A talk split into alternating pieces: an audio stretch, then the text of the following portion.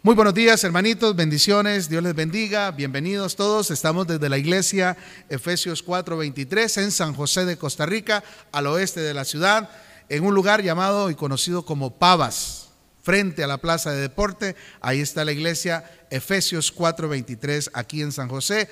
Costado norte de las ruinas, allá en Cartago, Centro Comercial El Dorado, está la iglesia Efesios 4:23 con el pastor Ever y su esposita Milena. Y los pastores a través de YouTube, efesios423.net.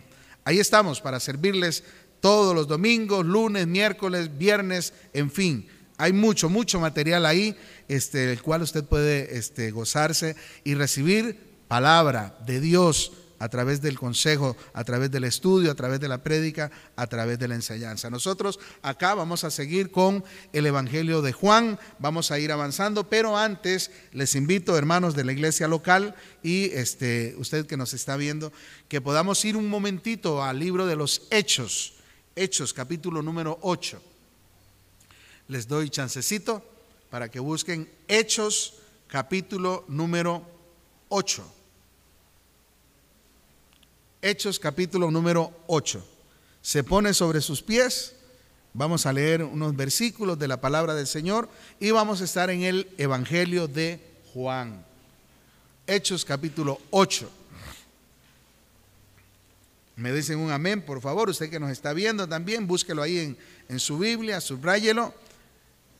Y si no tiene una Biblia, pues ahí le va a quedar también grabadito el mensaje para que usted pueda este, después eh, hacer como los hermanos de Berea, que dice que ellos, después que escuchaban un mensaje, ellos comenzaban a ver si lo que les habían hablado era verdad, escudriñaban. Ellos estaban ahí siempre atentos al consejo de la palabra. Dice Hechos capítulo 8, versículo 26 en adelante. Eh, siempre tenemos que sorprendernos nosotros de la gramática o de la manera en que se escribe, eh, respetando las letras en mayúscula, las comas, los puntos y todo lo que se nos da, porque eso va a enriquecer la lectura de lo que estamos nosotros alimentándonos. Dice así, un ángel del Señor en mayúscula, un ángel del Señor habló a Felipe. Con solo eso hay una prédica. Dice, un ángel del Señor habló a Felipe. Aquí no estamos jugando que si era verdad, que si no era verdad, que cómo sería. No, un ángel del Señor habló a Felipe. Punto. ¿Qué fue lo que ya podríamos pensar? Qué privilegio el de Felipe, hablar con un ángel que Dios le había mandado y a ver qué era lo que le iba a hablar. Con solo eso ya nosotros tenemos para decir, wow, qué privilegio, qué privilegio. Sigamos, ya no interrumpo más. Dice, un ángel del Señor habló a Felipe diciendo, levántate y ve hacia el sur por el camino que desciende de Jerusalén a Gaza, el cual es desierto. Entonces él, Felipe, se levantó y fue. Y sucedió que un etíope eunuco, funcionario de Candace, la reina de los etíopes, el cual estaba sobre todos sus tesoros. ¿Quién? El eunuco, Felipe, eh, eh, el etíope. Sobre todos sus tesoros y había venido a Jerusalén a qué? ¿A qué había venido? Para adorar. Había viajado. Yo ahí tengo subrayado que eran aproximadamente entre 80 y 100 kilómetros los que tuvo que viajar para llegar hasta Jerusalén. ¿A qué? A adorar. ¿Cuánto viajó usted este día? ¿Cuánto viajó? Seguro en su carrito, en su moto, su bicicleta, el bus, lo que sea. ¿Cuánto viajó? No se compara. Dice que este hombre viajó, no viajó en Uber, ni viajó en las comodidades que hoy hay, lo hizo en una carreta, seguro eran las carretas del año y todo el asunto, pero tuvo que viajar tamaño rato para llegar a un lugar donde él, el propósito de él era ir a qué? A adorar. versículo 28. Volvía sentado en su carro y leyendo al profeta Isaías, el antiguo pacto, leyendo al profeta Isaías, y el Espíritu o con mayúscula, o sea, el Señor, su Espíritu Santo, y el Espíritu dijo, ¿a quién? A Felipe nuevamente. Le dijo así, acércate y júntate a ese carro. Acudiendo Felipe, ¿qué es lo que está haciendo Felipe ahí? Obedeciendo lo que el Señor le dice. Acudiendo Felipe, le oyó que leía al profeta Isaías. Seguro el, el, eunuco iba hablando ahí en voz fuerte y Felipe se dio cuenta. ¿Qué quiere decir eso? Ah, que Felipe conocía la palabra del Señor, que sabía lo que estaba leyendo y con solo escucharlo dijo, ah, sí, es lo que está leyendo es el, eh, el profeta Isaías. Sigamos. Y dijo, pero le hizo la pregunta, pero ¿entiendes lo que lees? Versículo 31. Él le dijo, el etíope, ¿y cómo podré si alguno no me enseñare? ¿Cómo podré entender si alguno no me enseñare? Papito, te damos gracias en esta mañana, Señor. Hoy todos queremos montarnos en ese carruaje, Señor. Y que tu Santo Espíritu nos pueda explicar, Señor, lo que escrito está en tu palabra, Señor. Que hoy nuestra mente esté abierta, Señor, para recibir tu palabra y nosotros como tierra fértil, tu semilla, tu palabra sea sembrada en nosotros, Señor. Y que dé fruto en cada uno de nosotros, Señor. Gracias, Señor. Te damos en el nombre de Jesús. Amén. Amén. Amén. Siéntense cómodamente. Cierren sus Biblias. Anote alguna interrogante, algo que le pareció relevante, importante. Toda la palabra del Señor es importante, pero siempre algo nos llama un poquitito más la atención que otras cosas. Resulta que el Señor Jesús, hablando ya del Evangelio de Juan, el Señor Jesús venía haciendo cosas lindas, como por ejemplo lo último que vimos fue cuando el Señor se acercó al estanque y que donde habían yacían, dice la palabra, enfermos de toda clase de enfermos, y que el Señor ahí este, hace que se levante aquel hombre que tenía, ¿cuántos añitos tenía de estar ahí a la orilla del tanque? ¿Ah? 38 años, 38 años. ¿Cuánto esfuerzo habrá hecho en 38 años de, de, haber anhelado tocar aquellas aguas? Y resulta que el Señor lo sana, le dice en día de reposo, toma tu lecho y vete. Y, los judíos, los religiosos siempre comenzaron a a hablar en contra primero de aquel que llevaba cargando su lecho, no les sorprendió el hecho de que lleva, aquel paralítico ahora caminara. Lo que más les asustó fue el hecho de que llevara una camilla cargándola porque, uy, en día de reposo no se podía hacer absolutamente nada.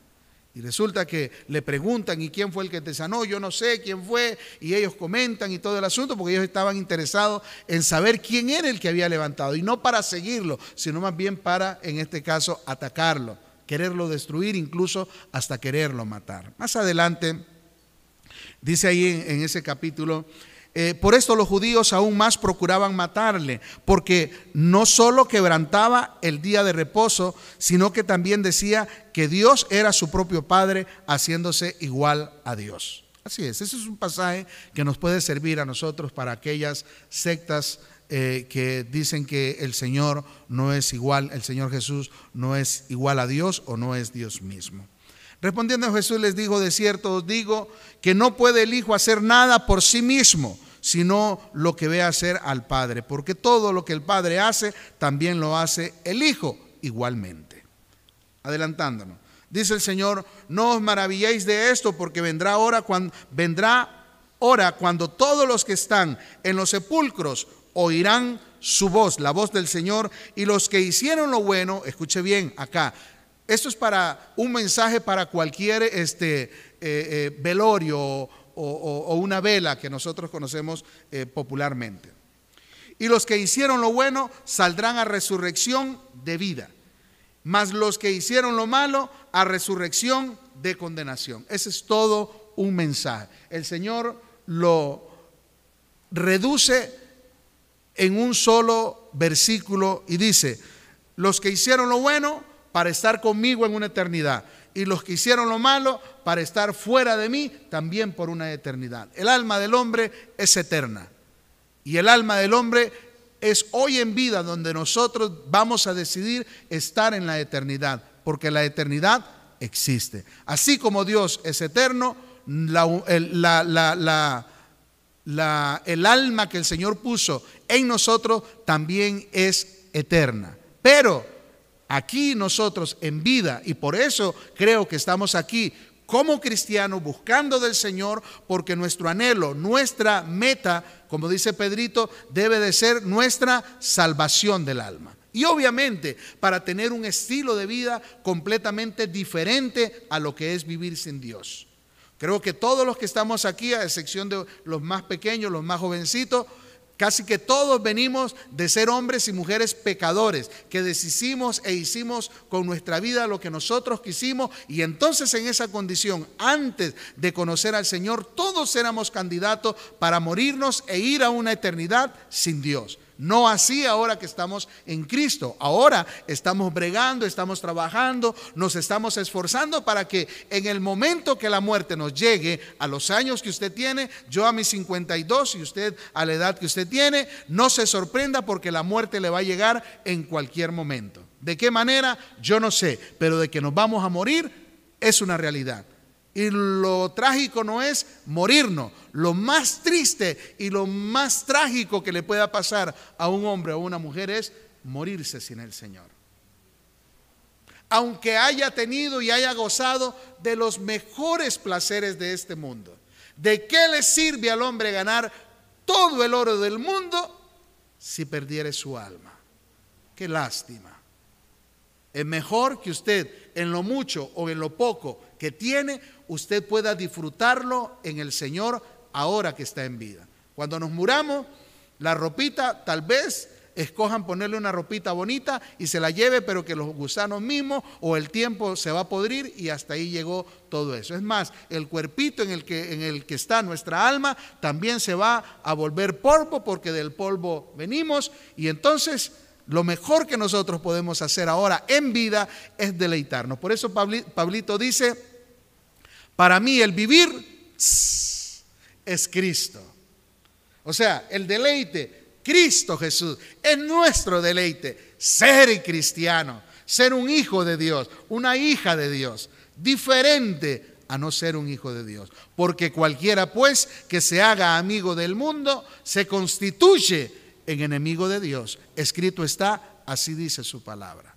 Entonces, los, los que hicieron lo bueno serán resucitados para estar con el Señor. Y los que hicieron lo malo, y lo malo no es solo en la vida de pecado que pudieron haber llevado, lo malo se refiere el Señor principalmente a haberlo rechazado a Él.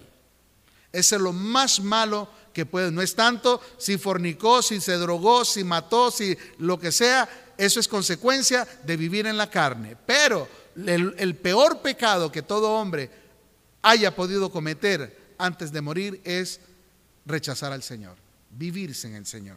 Escrito está, Juan 5, 29. Seguimos más adelante.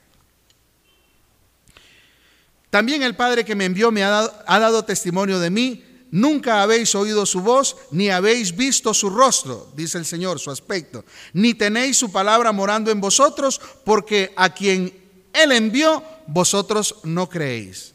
Por eso el Señor dice, hablando acerca siempre en un seguimiento de este hombre que había sido sanado y llegamos al famoso Juan 5:39. A ver, ¿quién se acuerda de Juan 5:39? Levante la mano. Vamos, Pelión, diga. Así es. Escudriñar las escrituras, escudriñar las escrituras. ¿Cuántas veces han escuchado eso aquí? Todo el tiempo. Les tengo una buena noticia. ¿Sabe cuántas veces más lo va a escuchar? Todo el tiempo. Escudriñar las escrituras. Cuando Josué 1.9, ¿qué dice? Ajá, esfuérzate. Ah, ¿y el 8 qué dice? ¿Ah? Ese es un resumen. Josué, nunca se apartará de tu boca este libro de la ley, sino que de día y de noche harás conforme a todo lo que en él está escrito, porque entonces harás prosperar tu camino y todo te saldrá bien. Y mira que te mando que te esfuerces, que seas valiente y estaré contigo siempre, todos los días. Nunca se aparte de tu boca este libro de tu bendición, de la mía, del bien del hombre. Nunca. Que si nosotros queremos aplicarlo a Juan 5:39, precisamente a eso se refiere, a estar todo el tiempo en la palabra del Señor, conociéndole al Señor, no que usted llegue a conocer a Dios, sino que usted va a conocer el bien que hay en su palabra para usted y para mí, si es que vivimos conforme a lo que escrito está. Escudriñan las escrituras porque a vosotros os parece que en ella tenéis la vida eterna y ellas son las que dan testimonio de mí. Quiere conocer del Señor, métase en la palabra. Por eso es que muchos que se hacen llamar cristianos, su vocabulario es muy reducido, muy poquito hablan del Señor. ¿Por qué? Porque muy poquita relación tienen con la palabra de Dios. Hablan de cualquier otro tema. En el caso de las hermanitas, son graduadas con doctorados y con Óscares y todos los reconocimientos si le tocan el tema de los niños. Y los hombres que conocen de política, de fútbol y, de todo, de carros, si les gustan o las motos, lo que les guste, saben de todo pieza por pieza, pero cuando ya se les habla o se les toca el tema de conocimiento de la palabra del Señor, en la inmensa mayoría, tanto de hombres y de mujeres, su vocabulario bíblico es muy reducido. ¿Por qué? Por el poco tiempo que se invierte en estar en la palabra del Señor muy poco tiempo, por no decir casi nada, o por no decir nada. Nada. Por eso no se puede sostener una conversación de la palabra. Juan 5:39 y después dice, y no queréis venir a mí para que tengáis vida. El venir al Señor, Sandrita, es decir, yo tengo vida porque Cristo está en mí y si Él está vivo, yo vivo. Porque todos los que usted ve caminando allá afuera son muertitos, son zombies. Gente que anda muerta en vida. Si no lo tienen a Él, están muertitos. Y entre esos están sus hijos y los míos si no quieren ninguna o no tienen ninguna relación con el Señor. Entre ellos está su papá y su mamá e incluso los míos si no tienen una relación con el Señor. Usted tiene que ser realista. Si no tienen al Señor, están muertos. Que están bajo la promesa. Yo diría, está bajo el libre albedrío de cada uno de ellos. Porque por parte del Señor dice que el Señor vino para que nada se perdiera, sino que el propósito de Él es para que todos en Él tengan vida eterna, para que todos vengan a la salvación, para que todos tengan la oportunidad de ser salvos en el Señor. Porque ni calvinistas somos, es más, si sería jugarse como un pedazo de lotería, si es que estaríamos entre los escogidos. No, aquí el Señor nos abre la puerta de las posibilidades para que todo aquel que en Él cree no se pierda y que tenga la oportunidad de ser salvos en Él, que podamos ser salvos en Él. Yo he venido en el nombre de mi Padre y dice el Señor, y no me recibís. Si otro viniere en su propio nombre, a ese sí recibirían. ¿Cuántas veces les hemos hablado acerca de caminar y de vivir y de acercarse al Señor? Y la gente no quiere meterse con el Señor, porque el problema no es que no le hagan caso al pastor o al predicador, al consejero que les dice acerca del Señor. El problema es las consecuencias que cada uno vive por desobedecer al Señor. Nuestro trabajo está el marcarles el camino, pero la decisión va a ser de todos aquellos que realmente quieren tener una vida completamente en el Señor. Depende de cada uno. Hoy en día creen más, escuche, hablando ya de, tantos eh, famosos que hay, la gente cree más en sus pastores que en Dios mismo. La gente le cree más a sus pastores que a Dios mismo. Y cuando hablo de eso, estoy hablando de hombres que haciéndose llamar pastores, hablan de sus evangelios, de sus conquistas, de sus propios reinos, y no precisamente el evangelio de Jesucristo que construyen sus fortalezas, que se hacen famosos, que se enriquecen. Y después los vemos disputándose el divorcio de 250 millones de dólares, que a quién le queda la mitad, si al esposo o a la esposa, dinero que le han saqueado a la iglesia, al cuerpo de Cristo. ¿Y por qué lo hacen? Por la ignorancia que el cuerpo de Cristo también quiere vivir, el cual quieren estar, porque la ignorancia es una, es una escogencia, es una decisión personal. El que quiere ser ignorante es porque decide serlo así. Ahí está el manual del Señor, su palabra, para que no nos dejemos llevar. Les decía entonces que hoy la gente cree más en sus pastores que en Dios mismo. Y no creen en Dios y mucho menos en su palabra, lamentablemente. Dice el Señor, no penséis que yo voy a acusaros delante del Padre. Hay quien os acusa, hablándole a los judíos. Moisés les dice, en quien tenéis vuestra esperanza. Cuando el Señor les dice a los, los, fariseos principalmente, hay alguien quien ustedes los acusa.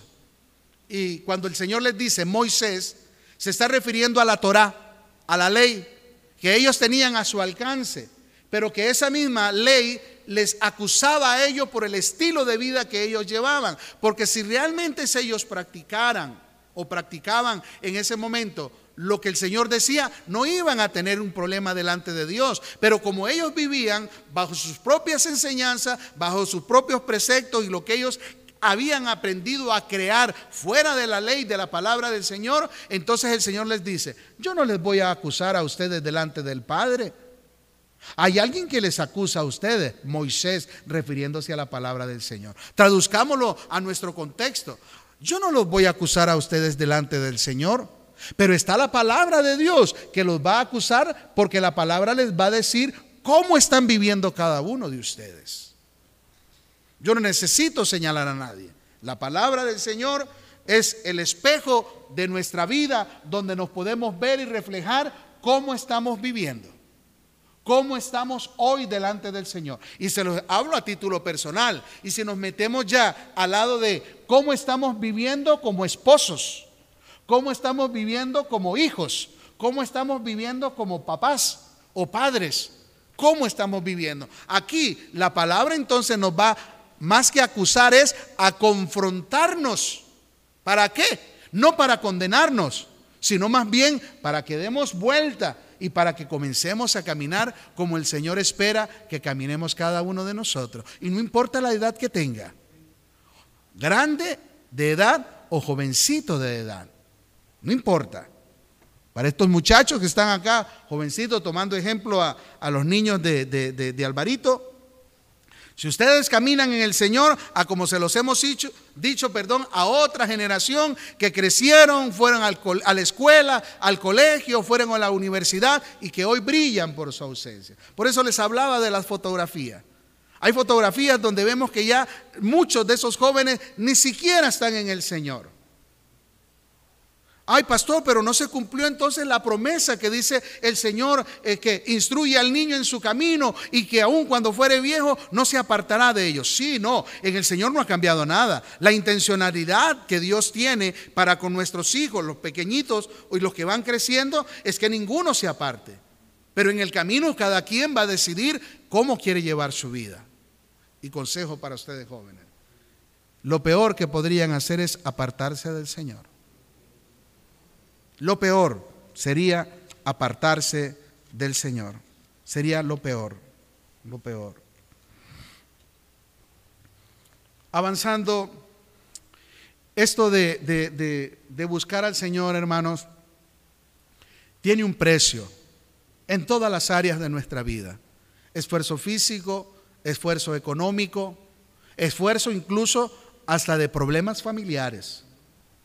Porque cuántas veces usted ha tenido que venirse molesto con un hijo, con una hija, con un esposo o una esposa que querían que primero les dejara hecho todas las cosas y que después usted se viniera para la casa del Señor. Pasa mucho. O que de camino vienen todos juntos y vienen peleándose, vienen discutiendo. Y cuando llegan al templo, La ventaja que ahora hay que hay cubreboca. Entonces lo poquito que se les ve son los ojitos y ya no se pueden ver si vienen enchompipados o no. Pero de que hay que pagar un precio, hay que hacerlo. Cuando vio pues la gente que Jesús no estaba allí en el puerto, ni sus discípulos, entraron en las barcas y fueron a, Capernaum buscando a Jesús. Y oiga lo que le responde el Señor. Respondiendo Jesús les dijo, de cierto, de cierto os digo que me buscáis, no porque habéis visto señales, sino porque comisteis el pan y os saciasteis. ¿Qué les está diciendo el Señor? Ustedes me están buscando por interés. Y todas las prédicas que usted puede ver en la inmensa mayoría de los altares son prédicas con interés. ¿En qué sentido? Intereses económicos, intereses de cómo buscar. Y lo que esa inmensa mayoría de, las que van a las iglesias van con el interés de dar la mayor cantidad de dinero porque se les ha enseñado que a mayor, eh, eh, eh, a mayor ofrenda, mayor el Señor les va a, retribuir, que esa palabra está trillada al 100%. El Señor les dice, ustedes me buscan porque les di de comer pan y se saciaron. En otras palabras, les está diciendo, la búsqueda hacia mí no es una búsqueda de quererme honrar, de querer estar conmigo, de querer sentirme a mí o de ser o de agradecimiento, sino más bien es por interés. La gran pregunta para nosotros sería, y usted que nos está viendo, ¿realmente usted busca a Dios por interés? Si yo fuera un predicador de finanzas, le diría, sí, tenemos que buscarlo con interés porque Dios no es hombre para que mienta ni hijo de hombre para que se arrepiente y lo que Él este, les ha prometido, Él lo va a cumplir. Y no importa cómo usted viva y haga lo que le dé la gana. El Señor les dice, ustedes me buscan porque han comido pan y se han saciado. Lo buscaban por interés. Y el Señor les vuelve a decir, trabajad no por la comida que perece. Trabajen no por la comida que perece, sino por la comida que a vida eterna permanece, al cual el Hijo del Hombre os dará, porque a este señaló Dios por Padre. Entonces le dijeron, ¿qué debemos hacer para poner en práctica las obras de Dios? Buena pregunta. Buena pregunta. ¿Qué debemos hacer para poner en práctica las obras de Dios? O sea, su palabra. Respondió Jesús y les dijo, esta es la obra de Dios, que creáis en el que, perdón, que creáis en Él, que Él ha enviado, en este caso Jesús, que le crean a Él, que vivan como Él, que anden como Él y que lo esperen a Él. Ahí está todo. ¿Cuánto tiempo espera usted en la clínica o en el hospital para ser atendido? Ahora hay tres colores, amarillo, verde y rojo. Si usted es amarillo, no, ¿cómo es? Verde, ¿qué colores son? Amarillo, bueno, digamos los dos, los dos antes. Si usted es verde, le toca esperar más que el de color rojo, porque el de color rojo es emergencia. A ese hay que atenderlo ya. Pero el de color verde pasa dos, tres, cuatro, cinco horas ahí y no lo atienden. Y si llega una emergencia, atiende la emergencia y usted se queda ahí. Obviamente que si usted tiene para ir al CIMA y, todo eso, pues, a usted no le toca eso. Y usted dirá, ah, eso no es para mí.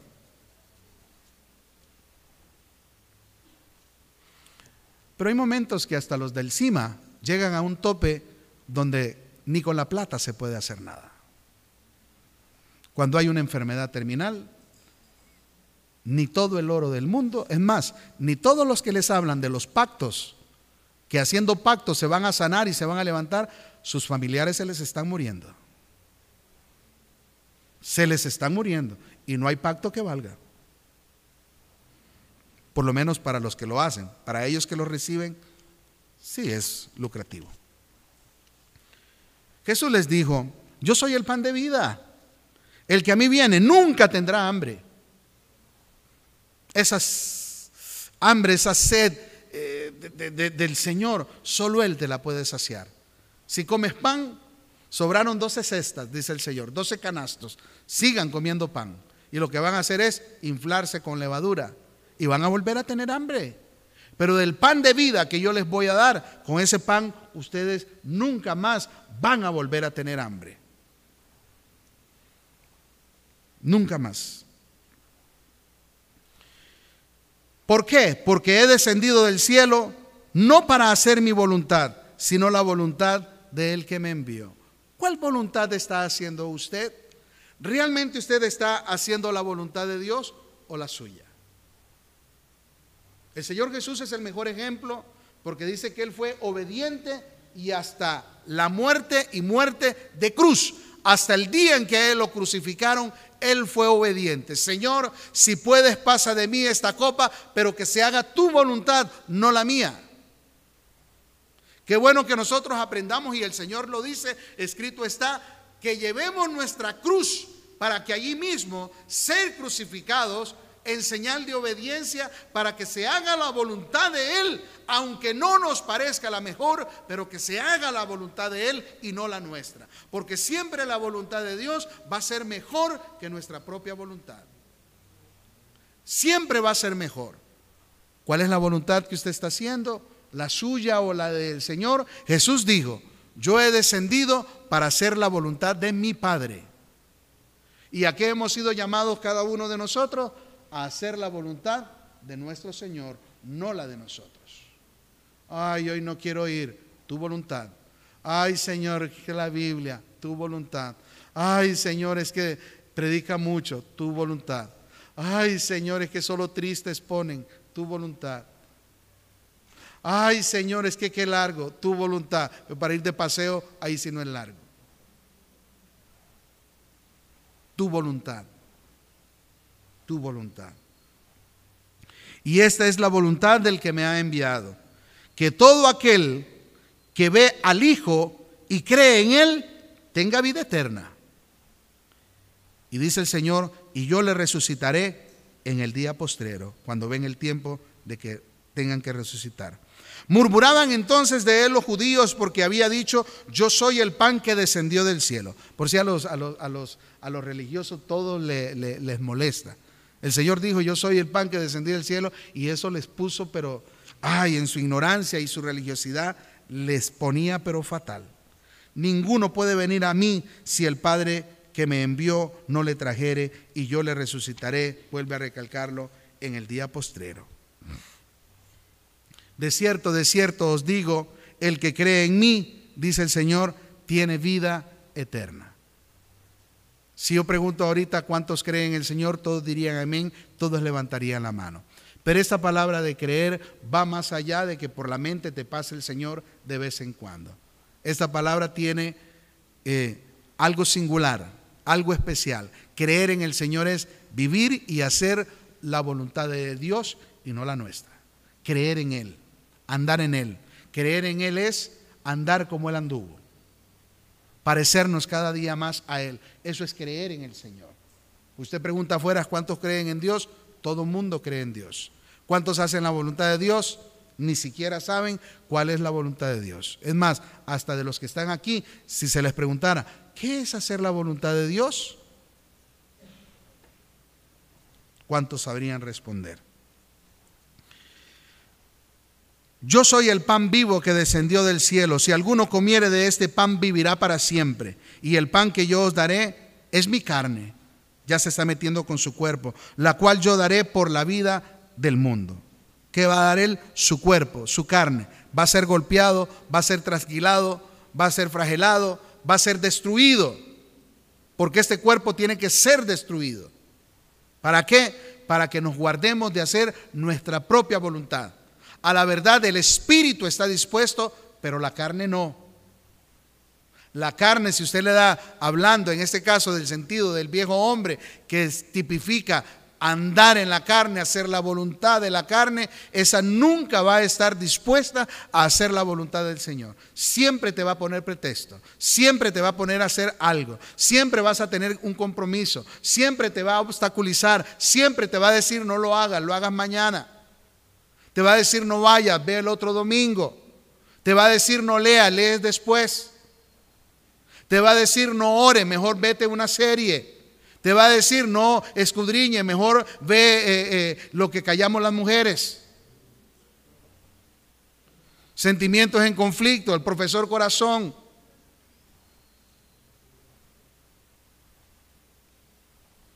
La vida es canción. Betty en Nueva York.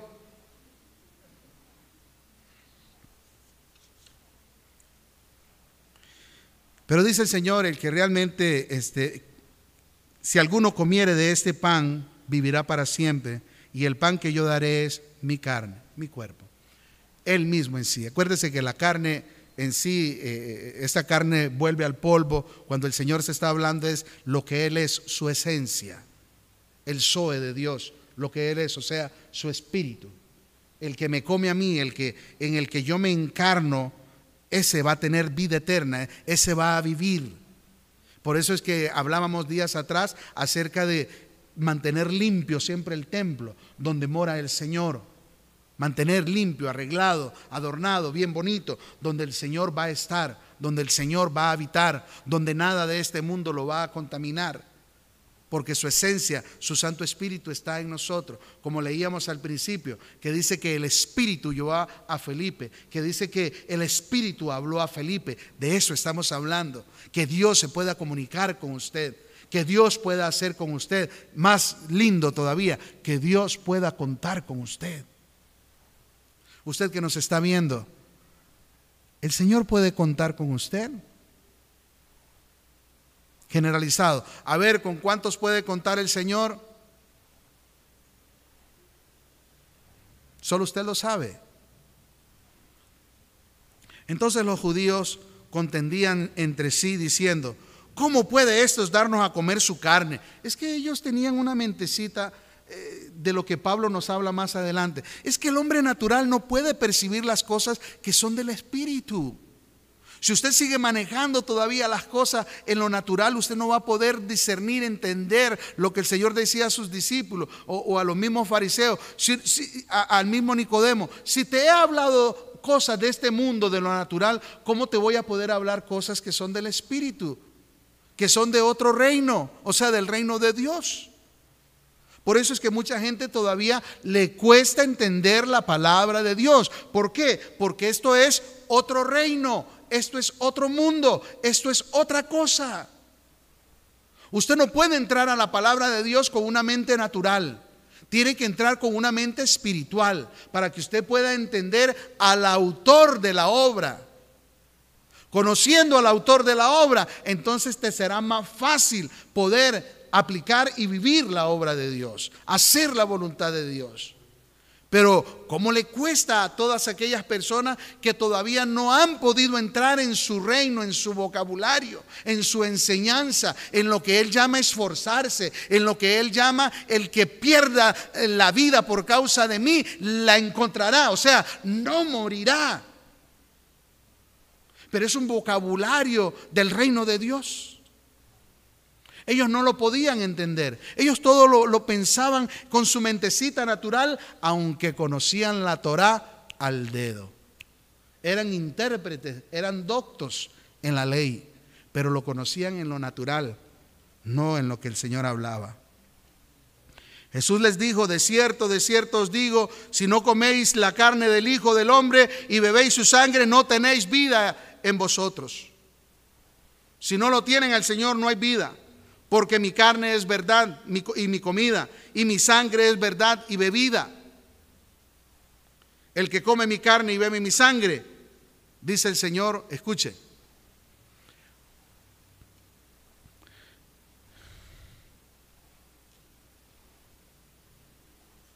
No, eso no, no iba a ser yo. Bueno, sí yo, pero no el yo que tiene que decirlo. El que come mi carne y bebe mi sangre, en mí permanece y yo en Él. En el lenguaje del Señor. El que tiene el Espíritu Santo de Dios va a permanecer en Él. El que no tiene el Espíritu Santo de Dios andará tambaleando un día sí, un día no, inconstante. El hombre de doble ánimo es inconstante en todos sus caminos. ¿Por qué? Porque todavía no ha abierto su yo, su persona en sí, para que sea el Señor quien permanezca. La palabra permanecer es alguien que está de continuo, todo el tiempo, pero no es al estilo de la inmensa mayoría de los que se hacen llamar cristianos hoy, que un día están en iglesia y otro día están en el mundo. Hoy están en iglesia y después están haciendo todo lo que quieren tomando guaro, teniendo relaciones sexuales, andando en lugares donde no tienen que estar, haciendo tantas cosas y después solo se cambian de ropa y vienen y van a la iglesia y con esa boca que tomaron licor, ingirieron drogas, dicen que alaban a Dios.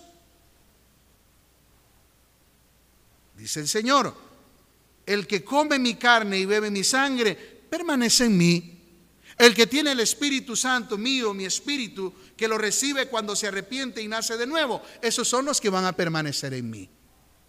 La respuesta sería para usted que nos está viendo, usted que no ha permanecido en el Señor, ha sido porque usted no ha tomado verdaderamente una decisión en la cual permanecer en el Señor. Permanecer en el Señor. ¿Y eso quién lo decide? Usted. Usted es quien lo decide. Señor les está hablando a sus discípulos y a todos aquellos que están a su alrededor. Este es el pan que descendió del cielo, no como vuestros padres que comieron maná. ¿Qué era el maná? El Señor les decía, no guarden maná, porque eso se va a llenar de gusanos ahí. Yo les voy a dar pancito fresco todos los días, maná todos los días nuevo. Sus padres comieron maná, les dice el Señor el que come de este pan vivirá eternamente. ¿Qué es lo que dice el Señor? Los que comemos comida, el pan, el bollo, el baguedo, lo que sea de esto, comemos y después nos da hambre. Y eso va a ir a, la letrina. Pero el que lo come a Él, el que está con Él, dice el Señor, que tendrá vida eterna. Y esa es nuestra meta. Si usted todavía no sabe, usted que nos está viendo, la meta de todo cristiano entendido y conocedor del Señor, nuestra meta es nuestra salvación. Esa es nuestra meta. Eso es lo que debemos anhelar. Estas cosas dijo en la sinagoga, enseñando en Capernaum. Al oírlas, dice el Señor, al oírla muchos de sus discípulos dijeron, dura es esta palabra. ¿Quién la puede oír? Han escuchado cuando salen muchos del culto y dijeron, uy, hoy sí estuvo bravo el mensaje. ¿Lo escuchó? Qué bravo, estuvo durísimo. Uy, qué bravo, estuvo chiva.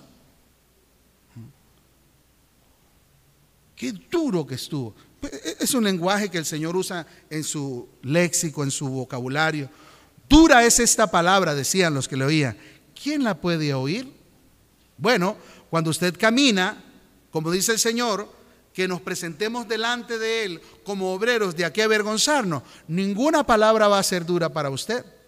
Toda la palabra siempre va a ser como miel que destila del panal, dulce. ¿Por qué? Porque si usted está honrando al Padre, el Padre lo va a honrar a usted.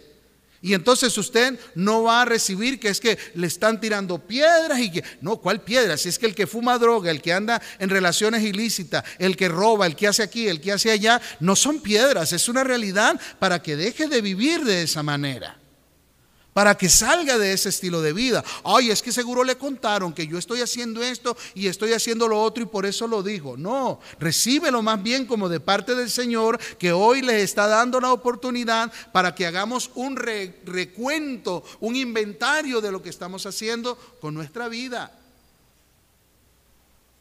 Y que nosotros pongamos una decisión a partir del día de hoy. ¿Por qué? Porque mañana es incierto.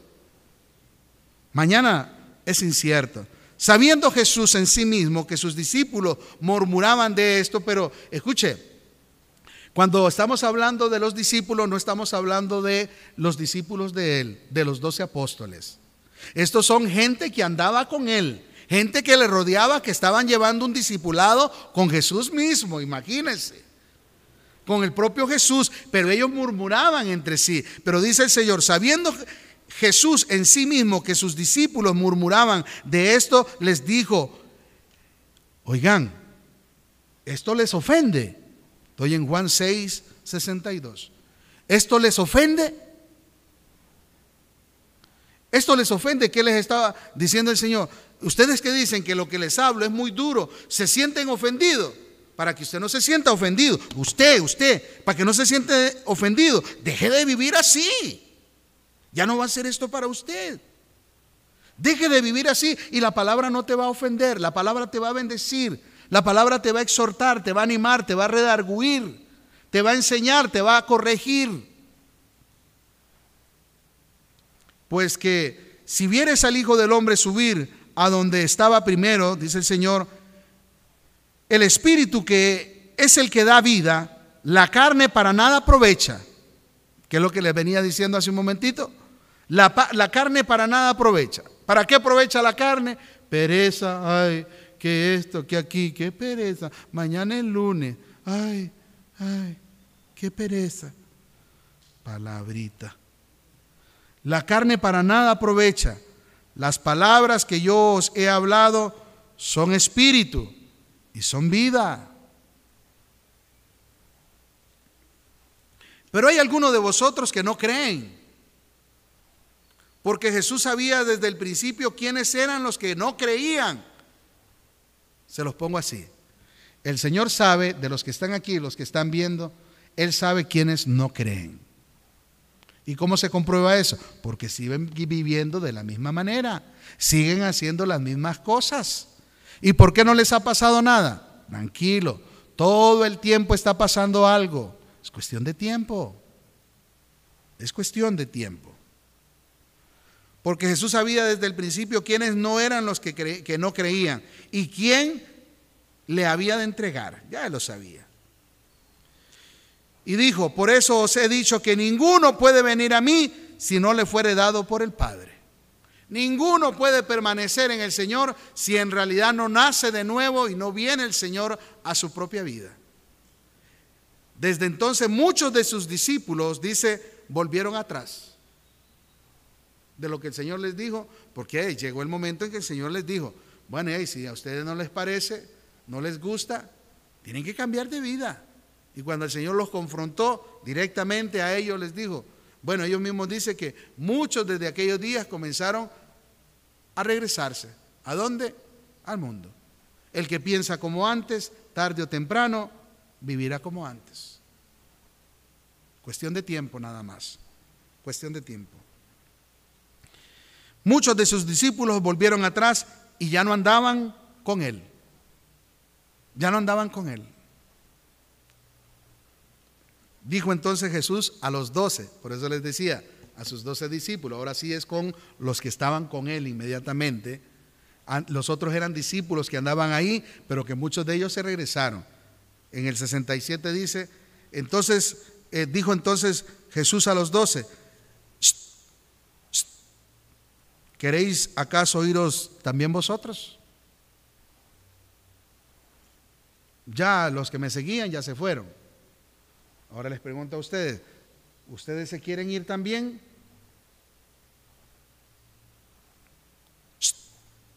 ¿Ustedes se quieren ir también? Usted que está viendo, ¿se quieren ir ustedes también? Entonces se levantó Pedrito, porque Pedrito era el reaccionario, ese es de una vez. Se levantaba y le dice, ¿a quién iremos? ¿A quién iremos? Tú tienes palabra de vida eterna. Pregunta para nosotros. Si nos apartamos del Señor, Sandrita, ¿a quién iremos? Alvarito, ¿a quién vamos a ir, hermano? Ya ni para pecadores vamos a servir. ¿A quién vamos a ir, Anita? ¿A quién? ¿A quién iremos? Y el Señor les dice, ¿se quieren ir ustedes también? No, no, no, no, no. ¿A quién iremos? Solo tú tienes palabra de vida eterna. O sea, esa palabra de vida eterna nos sirve para este tiempo de pandemia y nos sirve para prepararnos para irnos a una eternidad con Él. Lo que hoy se les habla les sirve para tener un mejor estilo de vida, mejores matrimonio, mejores padres, mejores hijos, mejor estilo de vida, ser ejemplo para todos. Y nos prepara también para nuestro encuentro con nuestro Señor Jesucristo. ¿A quién iremos? ¿A quién? Mi esposita y yo siempre nos decimos, ¿dónde estaríamos nosotros fuera del Señor? ¿Qué tonteras estaríamos haciendo? ¿Haciendo qué? Oiga, veamos todos los espejos que hay de nuestra familia para no ir muy largo. Los que toman guaro, los que se divorcian, los que se murieron, los que, los, los, los, los que aquí, los que trabajan solo para aparentar, trabajan solo para tomárselo, trabajan solo para desastre, desastre. ¿A quién iremos? Por eso el Señor les dice, hay de los que descienden a Egipto por ayuda. Hay de los que descienden a Egipto por ayuda. Pobrecitos, que eran en Egipto esclavos. ¿Y bajo el dominio de quién estaban? De Faraón. ¿Y haciendo la voluntad de quién? De Faraón. Mejor vivamos en la voluntad de nuestro Padre, que es mejor. Es mejor. Nos vemos mejor, fresquitos, bonitos, diferentes. Hablamos, nos vestimos diferentes. Somos la luz del mundo, dice el Señor. Somos la sal que sazona esta tierra. Somos su especial tesoro. Somos la niña de sus ojos.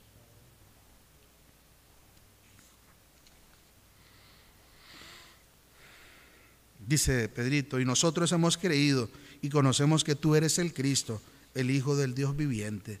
Es que eso es lo que le falta a muchas personas, realmente saber quién es Cristo. ¿Realmente sabe usted quién es Cristo en su vida? ¿Usted ya ha entendido quién es Cristo en su vida? ¿O acaso quereros sí también vosotros? No, Señor. No, Señor. Solo tú tienes palabra de vida eterna. Póngase de pie, por favor.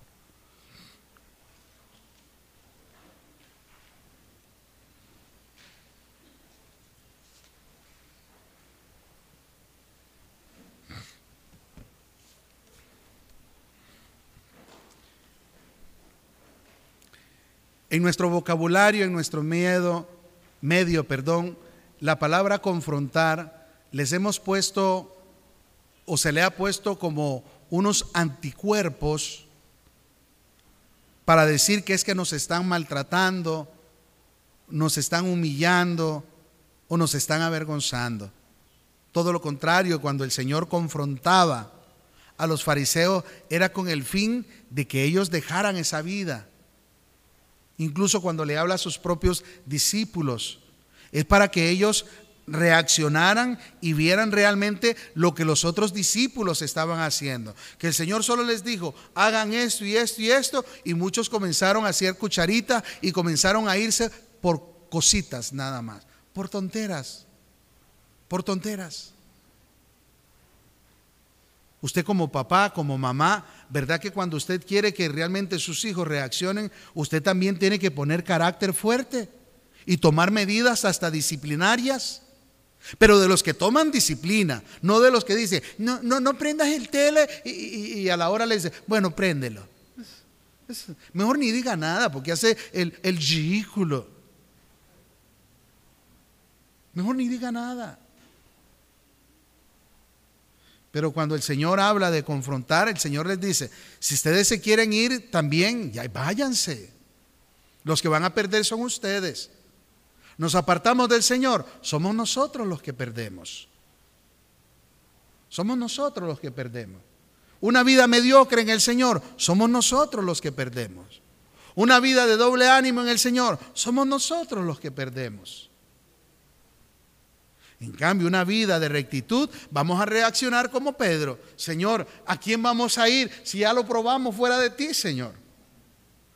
¿A quién vamos a ir? ¿En el mundo? No, ya fui mundano, ¿para qué? No quiero volver a ese mundo. Solo tú tienes palabras de vida eterna, Señor. Fuera de ti, no vamos a, lograr nada. Usted que nos está viendo, los que están aquí, si hoy el Señor a través de su palabra te aconseja y te dice, si tú crees que mi palabra es dura, la decisión es tuya. Puedes seguirme o puedes regresarte. Y si nunca has andado conmigo, ni siquiera puedes opinar lo que es una vida conmigo, porque nunca lo has estado.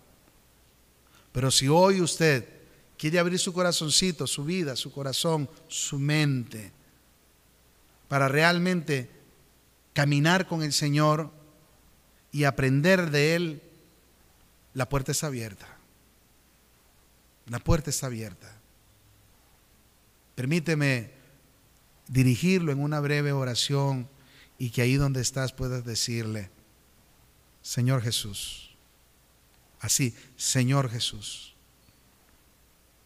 he escuchado tu palabra, la mayoría de las cosas no las he entendido, pero sí he podido entender lo que es estar con usted y lo que es estar fuera de usted. Las consecuencias que voy a tener si no camino con usted. Y los beneficios también que van a llegar a mi vida el caminar con usted, Señor. Por eso hoy, como nunca antes, con todo mi corazón, Señor, te pido que me perdones. Perdóname, Señor. Me arrepiento. Me arrepiento, Señor. Estoy cansado, Señor. Estoy cansada de seguir viviendo así, Señor, alejado de usted. He buscado placer en muchas cosas. He dañado a tanta gente. Tanta gente me ha dañado a mí también. Pero hoy entiendo, Señor, que todo el daño que he causado lo hice porque no lo tenía a usted, Señor. Pero ahora que usted me ha perdonado, puedo entender que usted me va a capacitar para no dañarme a mí mismo y tampoco dañar a nadie, Señor. Yo bendigo el momento en que decidí llegar hasta este lugar. Y te doy gracias, Señor, por permitirme escuchar y ver este video. Gracias, Señor. Quiero comenzar a caminar con usted y ser candidato para algún día decir, ¿a quién iré, Señor? Si solo usted tiene palabras de vida eterna. Gracias, Señor, por perdonarme. Gracias, Señor, por recibirme como tu hijo, como tu hija. De ahora en adelante, Señor, quiero comenzar a conocerte a través de tu palabra, Señor. Y conocer, conociéndolo, Señor, llegar a amarlo, Señor y amándote, Señor, llegar a servirte. Y llegando a servirte, Señor, llegar a ser un verdadero adorador. Gracias, Señor. En el nombre de Cristo Jesús. Amén. Gracias, Padre.